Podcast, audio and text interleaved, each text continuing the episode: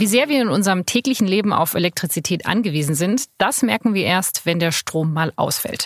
Dann geht nämlich gar nichts mehr. Die Heizung, der Kühlschrank, die Waschmaschine, sogar die Toilettenspülung. Und auch Straßenbahnen, Ampeln, Supermarktkassen, Geldautomaten, sogar Autobahntunnel. All das funktioniert nur mit Strom. Gut, dass der in Deutschland eigentlich immer verfügbar ist. 2016 war jeder Verbraucher durchschnittlich nur 13 Minuten ohne Strom. Das ist ein ziemlich guter Wert, der auch eigentlich jedes Jahr abnimmt. In der ukrainischen Stadt Kiew, da hat im Dezember 2016 der Stromausfall etwas länger gedauert. Und das hat ziemlich schnell IT-Experten auf der ganzen Welt aufgeschreckt. In Kiew ist der Strom ausgefallen für 75 Minuten. IT-Sicherheitsforscher haben das analysiert und recht schnell gemerkt, ging nicht mit normalen Dingen zu, da waren Hacker am Werk. Das ist mein Kollege Hakan Tanriverdi, der vor allem über digitale Themen und im Besonderen über IT-Sicherheit schreibt. Die Attacke auf die Rechner der ukrainischen Stromnetzbetreiber war ein perfekt geplanter Angriff. Und das hat auch die Behörden in Deutschland alarmiert. Das Stromnetz ist ein wahnsinnig komplexes Gebilde und durch die Digitalisierung sind die ganzen Stromkonzerne und die Stromerzeuger ständig miteinander in Kontakt und das sind quasi Ansatzpunkte, an denen Hacker die Datenströme manipulieren können und damit im Extremfall sogar schaffen können, physischen Schaden an Geräten mit digitalen Mitteln zu erzeugen. Also Generatoren zum Schmelzen zu bringen, Leitungen zum Schmelzen zu bringen. Und das geht in Deutschland letzten Endes genauso wie in jedem anderen Land auch. Till Krause, der für das SZ-Magazin schreibt, ist gemeinsam mit Hakan Tanriverdi der Frage nachgegangen, wie anfällig das deutsche Stromnetz für Hackerangriffe ist. In dieser Folge von Das Thema erfahren wir, wo die Schwachstellen des deutschen Systems liegen und wieso bis jetzt wenig dagegen getan wird. Wie wahrscheinlich sind Cyberangriffe auf unseren Strom? Das ist heute unser Thema. Mein Name ist Laura Terberl und ich freue mich, dass Sie zuhören. Das Thema der Podcast der Süddeutschen Zeitung. Hallo Hakan, hallo Till. Hallo. Hi. Ich persönlich denke ja bei Hackerangriffen eigentlich immer erst an Daten, die geklaut werden, also zum Beispiel von meiner Kreditkarte, aber jetzt nicht an den Strom, mit dem mein Kühlschrank betrieben wird. Wahrscheinlich geht es den meisten Menschen so, oder? Vermutlich ja, weil das so die Sachen sind, die einem wahrscheinlich erstmal im eigenen Leben hauptsächlich auffallen. So eine Sorge, die man hat, dass meine Facebook-Nachrichten irgendjemand mitliest oder dass jemand Online-Banking in meinem Namen macht. Was sozusagen bei so einem groß angelegten Hackerangriff wie jetzt der in der Ukraine 2015 und 2016 das Besondere ist, ist tatsächlich, dass da das Ausspionieren von Daten und Dokumenten eigentlich nur ein erster Schritt ist. Und das eigentliche Ziel ist es tatsächlich quasi, ja, Industrieanlagen lahmzulegen anlegen, was natürlich viel größere Folgen hat als jetzt blöd gesagt irgendwelche gehackten Mails. Es gibt einfach wenig Beispiele für Angriffe, in denen Infrastruktur angegriffen wird. Es gibt jeden zweiten Tag einen Hack, wo Daten verloren gehen, aber wenn man sich die Geschichte anschaut von Hackerangriffen auf kritische Infrastrukturen, so Stromnetze, Wasserkraftwerke, Atomreaktoren, gibt's genau fünf Stück. Es gibt den Angriff in Iran auf das Atomprogramm. Das war dieser Stuxnet-Angriff. Dann gibt es die zwei Angriffe in der Ukraine. Dann gab es einen Angriff in Deutschland, wo ein Hochofen lahmgelegt wurde. Und dann gab es noch einen anderen Angriff in Saudi-Arabien. Saudi genau. Das heißt, es gibt wesentlich weniger Angriffe in dem Bereich. Wieso ist es so? Ist es einfach schwieriger oder? Ich glaube, es muss einen Grund für die Hacker geben, überhaupt erst anzugreifen. So Datenleaks, da schaut man, welche Schwachstellen es gibt, welche Server sind nicht erreichbar und man nimmt halt, was man kriegen kann. Aber wenn ich ein System angreifen will, wie das Stromnetz, das extrem komplex ist, muss ich mir als Hacker ja einfach Zeit nehmen. Und das setzt ja schon mal sehr viel kriminelle Energie und bloßen Willen voraus. Und der fehlt bei den anderen Angriffen. Was mir zum Beispiel ein IT-Sicherheitsforscher erzählt hat, das fand ich ganz eindrucksvoll, dass quasi die Hacker in der Ukraine wahrscheinlich sich große Teile dieser Kraftwerke oder dieser Stromnetzbetreiber, die sie hacken wollten, tatsächlich erstmal diese Systeme gekauft haben und dann quasi in irgendeiner Lagerhalle irgendwo sich diese ganzen Steuerelemente reingebaut haben, nur mit dem Ziel, sie dann zu zerstören. Und das ist natürlich was, was so Hacker, wie man sie sich so vorstellt, sonst eigentlich nicht können. Das ist sehr teuer, das ist sehr aufwendig, aber auch irgendwie besorgniserregend, dass es irgendwie einfach so geht. Weiß man denn schon, wer dahinter steckt, hinter diesen Hackerangriffen? Es waren ja insgesamt zwei, auch einer im Jahr davor schon. Alle gehen davon aus, und zwar unisono, dass dahinter mutmaßlich russische Hacker stecken, und zwar eine sehr dezidierte Gruppe, die den Namen Sandworm trägt. Mutmaßlich deshalb, weil solche Hackerangriffe wahnsinnig schwer zuzuschreiben sind. Aber in dem Fall gibt es, zumindest ist es mein Kenntnisstand, wenig andere Indizien. Was für Indizien gibt's denn da zum Beispiel, dass man sagen kann, das ist wahrscheinlich diese Gruppe und zwar aus Russland? Es werden beispielsweise Teile von so einem Computercode, die dann da gefunden werden auf den kompromittierten Systemen, werden analysiert.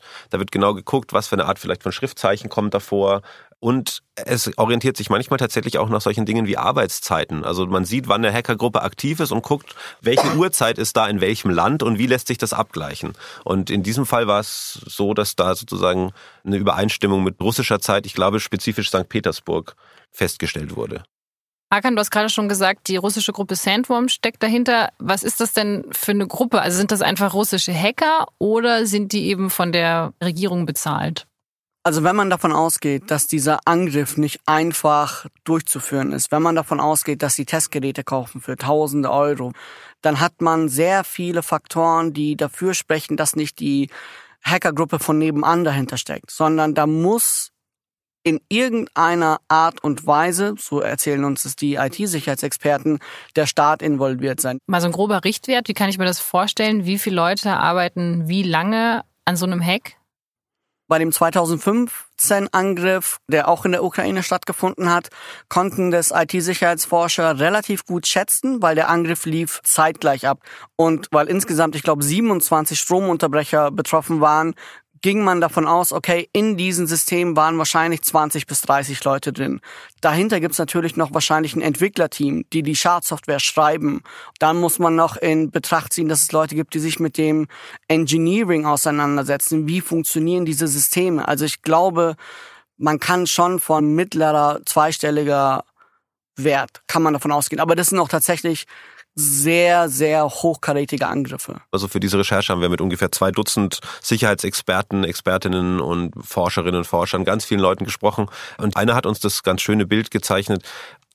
Lange Zeit war es so, dass man quasi als Hackers irgendwann geschafft hat, mit viel Mühe in diese Systeme reinzukommen. Und dann steht man quasi dort mit großen Augen staunend vor diesen Steuerungselementen und denkt sich, ui, was ist das denn jetzt alles? Und sozusagen der große nächste Schritt ist tatsächlich, dass jetzt die Teams so zusammenarbeiten, dass quasi die Hacker reinkommen und dann übernehmen tatsächlich ausgebildete Ingenieure, die quasi diese Systeme kennen und die dann auch entsprechenden Schaden damit anrichten können. Das heißt, das ist schon eine neue Qualität und mit so einem geballten Angriff hätte man auch auf jeden Fall in Europa gute Chancen, den Strom zu unterbrechen. Das europäische Stromnetz ist ein riesiger Verbund von hunderten Kraftwerken, Leitungen und Schaltzentralen, die alle miteinander verbunden sind. Die Energie wird dabei über Großkraftwerke und Windparks in das Übertragungsnetz gepumpt. Über dieses Netz von tausenden Kilometern transportieren Leitungen den Strom zu regionalen Verteilnetzen. In Umspannwerken wird der Strom erst auf Mittelspannung und später auf Niederspannung gewandelt, bevor er dann am Ende mit 230 Volt aus der Steckdose kommt. Die meisten dieser Prozesse sind in Europa vereinheitlicht.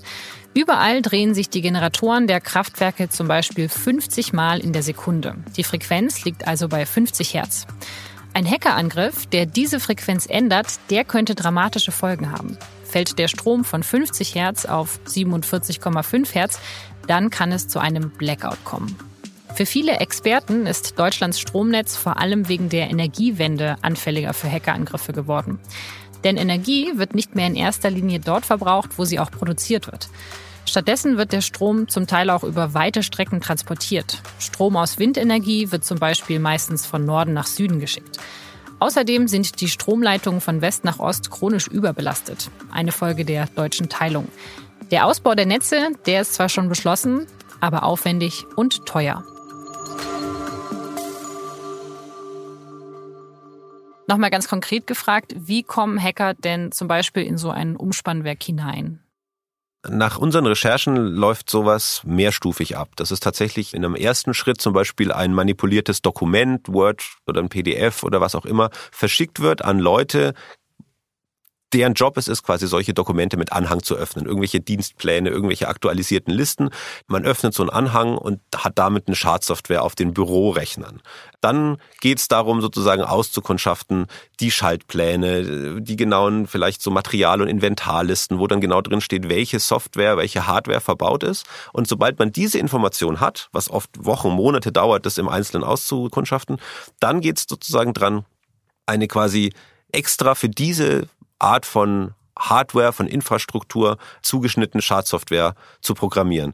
Der Trick beim Stromnetz tatsächlich ist, dadurch, dass es so ein großes Gebilde ist, ist ein einzelner Generator, der ausfällt, vernachlässigbar, weil die Menge, die da wegfällt, kann sofort kompensiert werden. Deswegen ist der Trick nicht, den einzelnen Generator anzugreifen, sondern wenn ich dafür sorge, dass an einem Punkt irgendwo im Übertragungsnetz, wo sehr viel Kilovolt verarbeitet werden. Wenn ich dort im Umkreis einfach gleichzeitig ein paar Kraftwerke gleichzeitig angreife, dann wissen die nicht, wie sie mit diesem Strom, der auf einmal weggefallen ist, wie sie das ausgleichen können, weil einfach zu viel weg ist. Und das führt dazu, dass es zu, oder das könnte dazu führen, dass es zu Ungleichgewichten kommt. Ist da nicht die kleinteilige Struktur in Deutschland auch ein Vorteil, dass es eben schwierig ist, einen größeren Bereich mit einem Angriff lahmzulegen, weil man eben diese kleine Struktur hat? Ist generell ein Vorteil des Stromnetzes. Dieses Netz hat dauernd damit zu kämpfen, dass es versuchen muss, irgendwie auf dem Bein, irgendwie am Laufen zu bleiben. Deshalb ist diese Ziseliertheit, Aufgeteiltheit, dieses Feingliedrige, kommt dem System zugute. Und ich glaube, das ist auch wichtig an der Stelle zu erwähnen. Der beste Hackerangriff, den man bis jetzt gesehen hat, ist der 2016 in der Ukraine. Der könnte dazu führen, dass in Deutschland regional begrenzt der Strom ausfällt für zwei Tage. Spätestens dann wäre alles wieder am Laufen. Es ist nicht dieses eine Woche, zwei Wochen ohne Strom-Horror-Szenario. Davon sind wir noch weit entfernt. Also der Worst Case in Deutschland wäre, regional fällt Netz aus für maximal zwei Tage. Das wäre der momentane Stand, ja. Allerdings ist es natürlich häufig so, oder die Sorge, die viele Leute haben, ist die, dass so ein gezielter Hacking-Angriff Teil einer noch größeren Attacke ist. Also wenn man beispielsweise mit einem Hackangriff den Strom einer bestimmten Großregion, sagen wir jetzt mal München, für zwei Tage lahmlegt und sich das aber kombiniert mit vielleicht anderen konventionelleren Angriffen, auf die sich die Leute früher viel mehr vorbereitet haben, sei es Sprengstoff oder sei es, es gibt sowas, das nennt sich Graphitbomben. Das sind Bomben, die über so Hochspannungsleitungen abgeworfen werden können, die so kleine Metallfäden nach sich ziehen und dann zu Kurzschlüssen führen. Damit könnte man rein theoretisch, und es ist zum Glück tatsächlich nur die Theorie, aber schon auch noch großflächigere Ausfälle sozusagen provozieren, wenn der Hackerangriff sozusagen nur ein Instrument von vielen wäre. Für mich nochmal zum Verständnis. Geht es solchen Hackern darum, Stromnetze auszuschalten, lahmzulegen oder können die die dann auch manipulieren? Hacker können meiner Meinung nach zwei unterschiedliche Angriffe fahren. Der erste Angriff ist, sie stören die Kommunikation. Sie schauen, dass die Stromlast nicht mehr verteilt werden kann, indem sie Systeme manipulieren. Oder aber sie stören diese Systeme so sehr, dass sie sie zerstören, dass Leitungen zum Schmelzen gebracht werden, was theoretisch auch möglich wäre. Also man hat zwei unterschiedliche Komponenten und es kommt sehr stark darauf an, worauf die Hacker Lust haben sozusagen wenn ich jetzt so an Manipulieren von Stromnetzen denke, dann habe ich immer dieses Horrorszenario, dass dann jemand sozusagen die Ampelschaltung steuert und dann zeigen alle Ampeln gleichzeitig grün und dann gibt's ganz viele Autounfälle. Ist sowas dann wirklich nur was, was im Film gut aussieht oder kann sowas auch passieren? Also es gibt ja diesen Bestseller Blackout von Mark Ellsberg, von einem österreichischen Autor, ein 800 Seiten dicker Roman, der aber wahnsinnig schnell und gut zu lesen ist, weil er wirklich ja wie, wie ein packender Krimi geschrieben ist. Und der hat sich vorher und bei der Recherche sehr, sehr dezidiert mit der echten technischen Bedrohung und den tatsächlichen Konsequenzen von so einem Stromausfall auseinandergesetzt. Und das ist schon ein bisschen ähnlich, ja, wie du sagst. Also tatsächlich Ampeln würden wahrscheinlich jetzt nicht so ferngesteuert alle gleichzeitig grün anzeigen, aber sie wären beispielsweise alle gleichzeitig aus, würden alle gleichzeitig blinken oder würden einfach nicht mehr funktionieren. Und damit kommt es natürlich dann ganz schnell zu Unfällen. Die Krankenwägen könnten aber auch nicht mehr durchfahren, weil die Versorgung eben gestört ist. Die Krankenhäuser könnten die Leute nicht mehr aufnehmen. Es wäre wirklich so eine Art Teufelskreis, der da in Gang gesetzt wird, bis hin zu solchen Dingen, über die man sich jetzt vielleicht vorher gar nicht solche Gedanken macht, wie beispielsweise das stillgelegte Bergwerke, die von elektrischen Pumpen sozusagen, die da immer wieder Wasser rauspumpen, was reinläuft. Wenn diese Pumpen keinen Strom mehr haben, würden sie nicht mehr funktionieren. Die Dinger würden teilweise mit Wasser volllaufen und dann würden wirklich große Erdrutsche könnten da passieren sozusagen. Das ist zum Glück sehr lange abgesichert und da sind wir wirklich sehr weit entfernt. Also das, da sind wir jetzt wirklich im Bereich der Horrorvision, aber es gibt tatsächlich Studien und Untersuchungen, die nahelegen, dass sowas schon passieren könnte, ja. Also dieses Buch von Ellsberg, ist es Science Fiction oder könnte das Realität sein? In dem Fall ist es schon tatsächlich so gut geschrieben, dass der Typ nonstop eingeladen wird von Energiekonzernen, von Übertragungsnetzbetreibern, die ihn quasi zu sich holen, damit er ihnen sagen kann, wie ihre Systeme eigentlich funktionieren. Insofern ist es auf alle Fälle etwas, was ich durchaus realistisch finde in der Art der Beschreibung dessen, was passieren kann. Und einer der Punkte, an den ich überhaupt nicht gedacht hatte, bis ich das Buch gelesen habe, ist, dass einfach wahnsinnig viele Kühe sterben werden, sobald der Strom ausfällt, weil die werden automatisch gemolken. Und wenn sie nicht gemolken werden, schwillen die Euter an, immense Schmerzen, die die haben werden und die werden unter Qualen sterben. Und bei der Massentierhaltung sind es hunderttausende Kühe. Und das hatte ich überhaupt nicht bedacht, aber solche Sachen gibt es dann auch. Und das Interessante wirklich, wir haben mit Mark Alsberg, dem Autor, auch telefoniert und er hat wirklich gesagt, er hat sich ganz lange damit beschäftigt, mit Dutzenden Expertinnen und Experten gesprochen in der Vorbereitung des Buchs. Und mittlerweile ist dieses Buch Blackout zu so einer Art inoffiziellen Pflichtlektüre geworden bei großen Stromfirmen, aber auch bei Sicherheitsbehörden, um nämlich quasi Leute, die sich vielleicht mit dieser Art von Bedrohungen noch nicht auseinandergesetzt haben, solche Leute werden dann durch dieses Buch tatsächlich so ein bisschen wachgerüttelt. Ich kriege jetzt so ein bisschen den Eindruck, wenn man jetzt Sicherheitsbeauftragter in so einem Energieunternehmen ist, dann hat man einen verdammt wichtigen Job. Wer kümmert sich dann in den Firmen um dieses Thema? Es gibt Unternehmen, die extrem groß sind. So in Deutschland sind es die Übertragungsnetzbetreiber, da gibt es vier Stück. Oder die großen Energieversorger E.ON, RWE, Vattenfall, EMBW. Und mein Eindruck ist, dass die natürlich über die Jahre hinweg sehr genau geschaut haben, wen lassen wir an unsere Systeme heran, wer sind die Beauftragten dafür, wie müssen wir unsere Systeme gut aufbauen, was ist IT-Sicherheitsstandard, was sind die Fehler, die wir uns nicht erlauben dürfen. Die sind gut aufgestellt. Die, die weniger gut aufgestellt sind, sind die, die einfach kleiner sind, kleinere Stadtwerke, die keine Zeit, kein Personal und überhaupt nicht das Geld haben, um sich diese Leute in die Firma zu holen, weil die auch extrem teuer sind. Und es kommt eben dazu, dass Strom per se, was so wahnsinnig abstraktes ist, der kommt halt einfach irgendwie aus der Steckdose, dass er entsprechend auch möglichst billig sein soll natürlich, weil die Leute jetzt keine große emotionale Beziehung dazu haben. Möglichst billig heißt aber eben dann auch oft, dass es dann natürlich an Geld fehlt, solche super Hardcore Cybersicherheitsprofis an Bord holen zu können, weil die natürlich entsprechend teuer sind. Einer der Mitarbeiter hat uns auch gesagt, ja, Oft ist es so, dass man die Türen zu den Rechenzentren absperrt und guckt, dass da keine unbefugte Leute reinkommen, um da irgendwie in einem unbeobachteten Moment einen USB-Stick ins Laufwerk zu schieben. Viel mehr können sie oft aber nicht machen, weil es ihnen einfach an Geld und an Mitarbeitern und an Ressourcen fehlt, gerade den kleineren. Wenn dieser Worst Case eintrifft, was passiert dann? Es gibt eine Studie, die analysiert hat, wie die Energieversorgung in Deutschland bei einem Blackout aussehen würde. Es gibt Notstromaggregatoren, die dafür sorgen würden, dass die ersten 72 Stunden gut oder vergleichsweise gut überbrückbar wären. Wenn man sich dann bedenkt, es wäre regional begrenzt und andere Bundesländer könnten helfen, dann wäre das schon zu handeln, sage ich mal, mit dem, was derzeit gerade als Notfallplan vorhanden ist. Es hört sich jetzt so an, als ob so ein Angriff jetzt nicht allzu schlimm wäre in der direkten Konsequenz, aber es ist natürlich sehr beängstigend, sich vorzustellen, dass eine Hackergruppe sowas tun kann. Die Sorge, die tatsächlich eben viele haben, ist, dass das dann, und so hat es uns auch so ein hochrangiger Mitarbeiter von der Behörde gesagt, den haben wir gefragt, was würde das denn wirklich konkret bedeuten, wenn das Licht ausgeht und man feststellt, ja, das ist ein Hackerangriff, ziemlich sicher aus einem anderen Land. Wir wissen nicht aus welchem, aber es steckt vermutlich ein anderes Land dahinter. Dann hat der Mann länger überlegt und hat dann gesagt, ja, das wäre letztlich ein feindlicher Angriff. Das wäre quasi Krieg.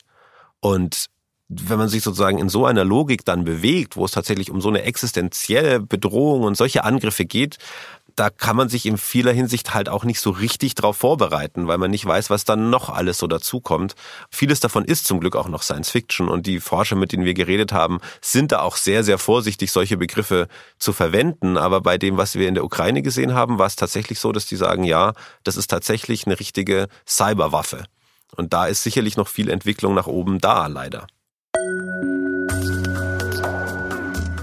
Im Sommer 2017 wurden digitale Fingerabdrücke der Hackergruppe Sandworm bei mindestens zwei deutschen Energieversorgern gefunden. So ein versuchter Angriff auf die deutschen Systeme wird in Zukunft noch viel häufiger erwartet. Überhaupt rechnen immer mehr internationale Experten damit, dass das Netz zum neuen Kriegsschauplatz wird. Und sobald Hacker die wichtige Infrastruktur eines Landes angreifen, sind auch Menschenleben in Gefahr.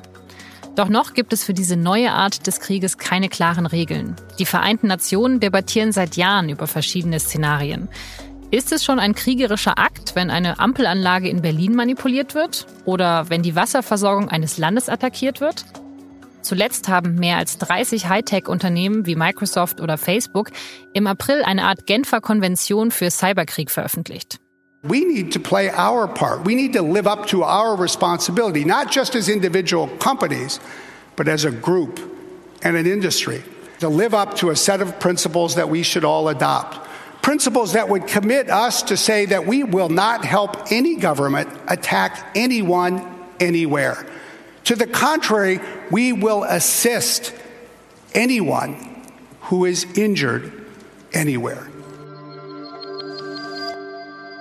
Das war der Präsident von Microsoft, Brad Smith, als er eine Rede vor den Vereinten Nationen gehalten hat. Welche Rolle haben denn die großen Tech-Konzerne in der Frage der Cybersicherheit? Die großen Tech-Konzerne, glaube ich, kann man problemlos sagen, haben die besten Leute bei sich, teilweise auch fähigere Leute, als man die bei Geheimdiensten findet. Und das ist der große Vorteil, den wir haben im Bereich Analyse von Cyberangriffen, weil diese Leute, ob die jetzt bei Antivirenfirmen sind oder ob die bei Google, Facebook und so weiter sind, die Angriffe analysieren können und dann sagen können, wir haben gefunden A, B, C, D und E. Und es ist in einem Bereich, der von Nachrichtendiensten, sage ich mal, durchdrungen ist. Ne? Hackerangriffe, die hochkarätig sind, stammen meistens von Staaten oder kommen von Staaten. Wenn man das Spionage-Element dazu nehmen würde, da erfährt man ja nichts, weil die sehr ruhig sind und nichts nach außen geben. Aber diese Leute, die für IT-Sicherheitsfirmen arbeiten oder für Google arbeiten, können freier drüber sprechen. Deswegen wissen wir auch sehr viel mehr über Cyberangriffe. Das hört sich jetzt so an, als ob die großen Tech-Konzerne auf Hackereingriffe eigentlich besser vorbereitet sind als die Infrastruktur von manchen Staaten. Das würde ich auf alle Fälle so unterschreiben. Aber das liegt auch einfach in der Natur der Sache. Wenn du Facebook bist, dann ist dein Kern, also mit dem du Geld verdienst und bei dem du öffentlich fertig gemacht würdest, ist dann, wenn du die Daten verlierst. Wenn du eine kritische Sicherheitslücke bei Facebook findest, mit der du, sagen wir mal, alle privaten Nachrichten von allen zwei Milliarden Nutzern lesen könntest, dann wäre das für die ein absoluter Supergau. Wenn du ein Stromnetzbetreiber bist, dann ist deine Nummer eins Sorge, hey, wie schaffen wir es, dass Strom da ist? Dann ist nicht deine Sorge, wie schützen wir uns vor Hackerangriffen. Das ist was Lästiges, was die auch machen müssen. Facebook muss aber rein vom Design her dafür sorgen, dass die Daten geschützt sind, so rum eher. Auf staatlicher Seite hat sich in Deutschland letztes Jahr sogar der Bundessicherheitsrat mit dem Thema beschäftigt. In dem Rat kommen ausgewählte Minister und die Kanzlerin unter Ausschluss der Öffentlichkeit zusammen, um große strategische Fragen zu klären. Unser Autor Georg Maskolot, der hat für die SZ über dieses Treffen geschrieben. Ende März ging es im Bundessicherheitsrat um die Frage, wie sich Deutschland künftig in der virtuellen Welt verteidigen soll. Seit Jahren steigt die Zahl der Attacken auf die Netze. Verteidigungsministerin Ursula von der Leyen bezifferte sie gerade auf 4500 am Tag, alleine gegen die Bundeswehr. Bisher sind die Folgen meist überschaubar geblieben. Aber die Sorge ist groß, dass bald auch einmal ein verheerender Schlag dabei sein könnte. Man dürfe nicht schutzlos sein, befand die Runde. Und so verabschiedete sie zwei Aufträge, die noch für viel Diskussion und womöglich auch politischen Streit sorgen werden. Der Bundessicherheitsrat will eine Regelung für so etwas wie einen digitalen finalen Rettungsschuss. Eine Regelung, mit der man Server im Ausland zerstören darf, von denen aus etwa das Stromnetz in Deutschland attackiert wird. Nur als Ultima Ratio natürlich. Umgangssprachlich heißt das Hackback. Ist der Server, über den die Attacke läuft, erst einmal identifiziert, dürfte man diesen mit Schadsoftware infizieren oder auf anderen Wegen vom Netz nehmen. Ein Experte des Auswärtigen Amtes erklärte unlängst auf einer Diskussion, auch im Völkerrecht gelte schließlich nicht das Prinzip der Bergpredigt. Man müsse nicht auch noch die andere Backe hinhalten.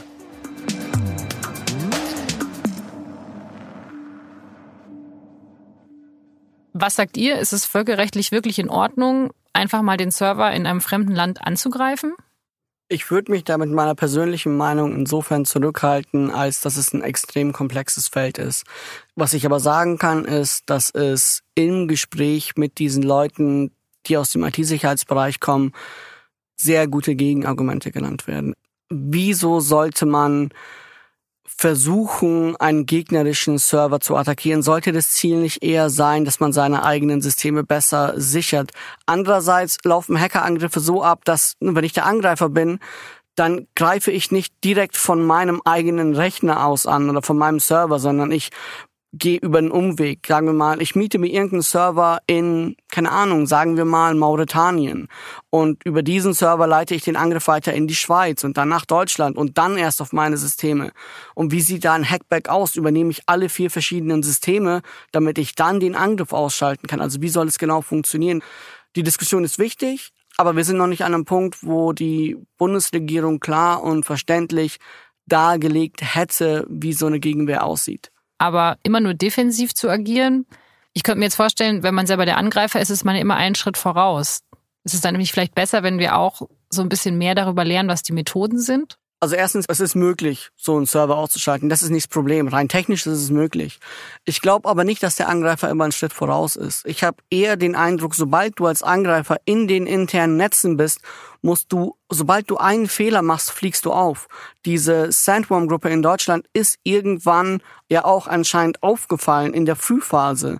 Es ist nicht so simpel zu sagen, sie sind drin und dann haben sie gewonnen. Sie sind drin und dürfen dann immer noch keinen Fehler machen. Ähnlich wie wenn ich in ein Haus einsteige, dann habe ich zwar die Tür geknackt oder ein Fenster hochgehoben, aber wenn ich dann einen Lichtschalter tätige, werden die Leute trotzdem aufmerksam.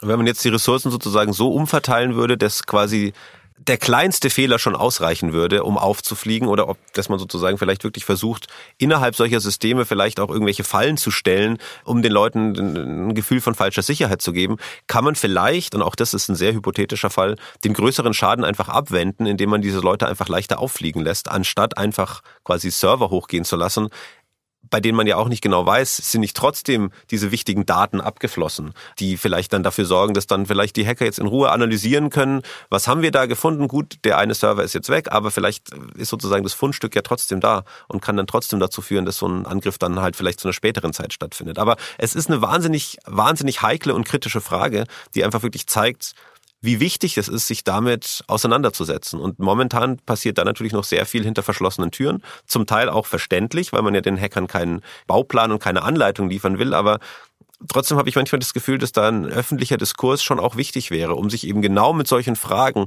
wie darf man sich im Cyberraum wehren, ja auch in der Öffentlichkeit sozusagen ein Dialog damit stattfindet und sich die Leute eben damit auch auseinandersetzen können. Zumindest zeigt ja diese Diskussion im Bundessicherheitsrat, dass die Bundesregierung diese Themen jetzt ernster nimmt als vielleicht noch vor ein paar Jahren. Also es ist schon auf der Tagesordnung und man beschäftigt sich damit. Das, das Gefühl habe ich schon, dass das auf jeden Fall ein Thema ist, was die Leute ernster nehmen. Das hat uns auch jemand gesagt, mit dem wir gesprochen haben, dass vor beispielsweise diesen beiden Hacks in der Ukraine solche Szenarien häufig als wirklich reine Science Fiction abgestempelt wurden. Dass es hieß, ja, ja, genau, dann kommen die Hacker und machen das alles kaputt. Schon recht, schon klar. Wir haben auch die Filme gesehen und die Bücher gelesen. Und nachdem das tatsächlich dann mal passiert ist, sagen jetzt viele, ist zumindest bei wichtigen Leuten ein Umdenkenprozess zumindest im Gange. Um es ganz konkret zu machen, das Bundesinnenministerium hat Ende 2016 eine Cybersicherheitsstrategie veröffentlicht und da war ganz abstrakt die Rede davon, dass man sich wehren muss. Aber nachdem diese Strategie veröffentlicht wurde, kam ja der Angriff, ne? Der kam im Dezember 2016, also danach. Und in der Analyse dessen hat das Innenministerium zum Beispiel gemerkt, hey, es reicht nicht mehr abstrakt zu bleiben. Wir müssen jetzt konkret werden. Wir müssen jetzt gucken, was dieser Ultima Ratio-Fall sein könnte. Und Ukraine wäre so ein Ultima Ratio-Fall. Und wir müssen jetzt die rechtlichen Konsequenzen dafür prüfen, was uns erlaubt ist, A und B, wer es tut.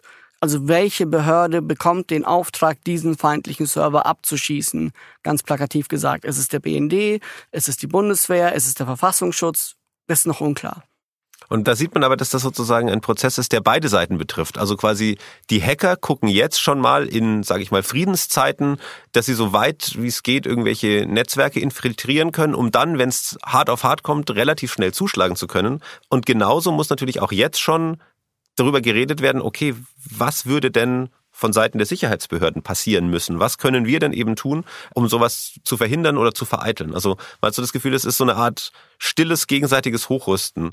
Ja, und wie weit sind diese Überlegungen? Also, wie wahrscheinlich ist es, dass dieses Hackback kommen wird? Wie weit ist man da in der Entscheidungsfindung? In der Entscheidungsfindung hatte man, glaube ich, das Problem, dass es eben diese ganzen Koalitionsgespräche gab und man da jetzt nicht gut pushen wollte und sagen wollte, hey, übrigens, außerdem gibt's noch Hackback.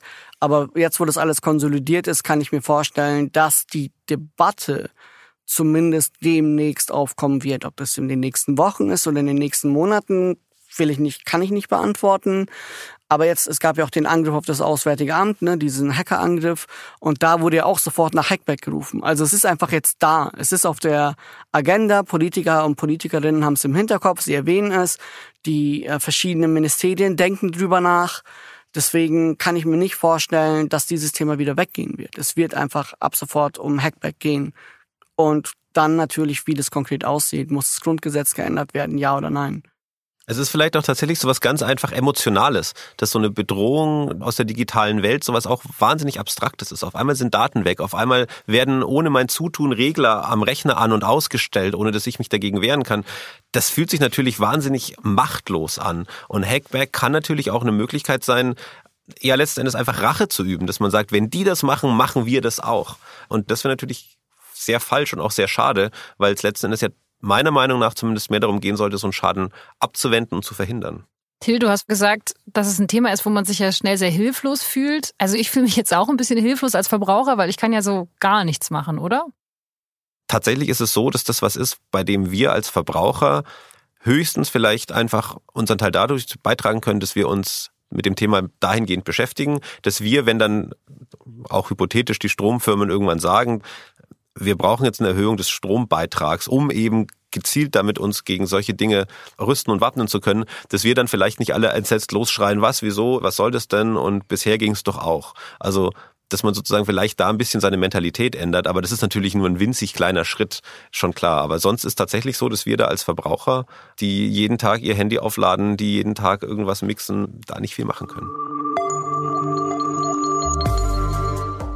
Das war das Thema für diese Woche. Die ganze Geschichte von Hakan und Till lesen Sie im aktuellen SZ-Magazin, Heft Nummer 18 vom 4. Mai.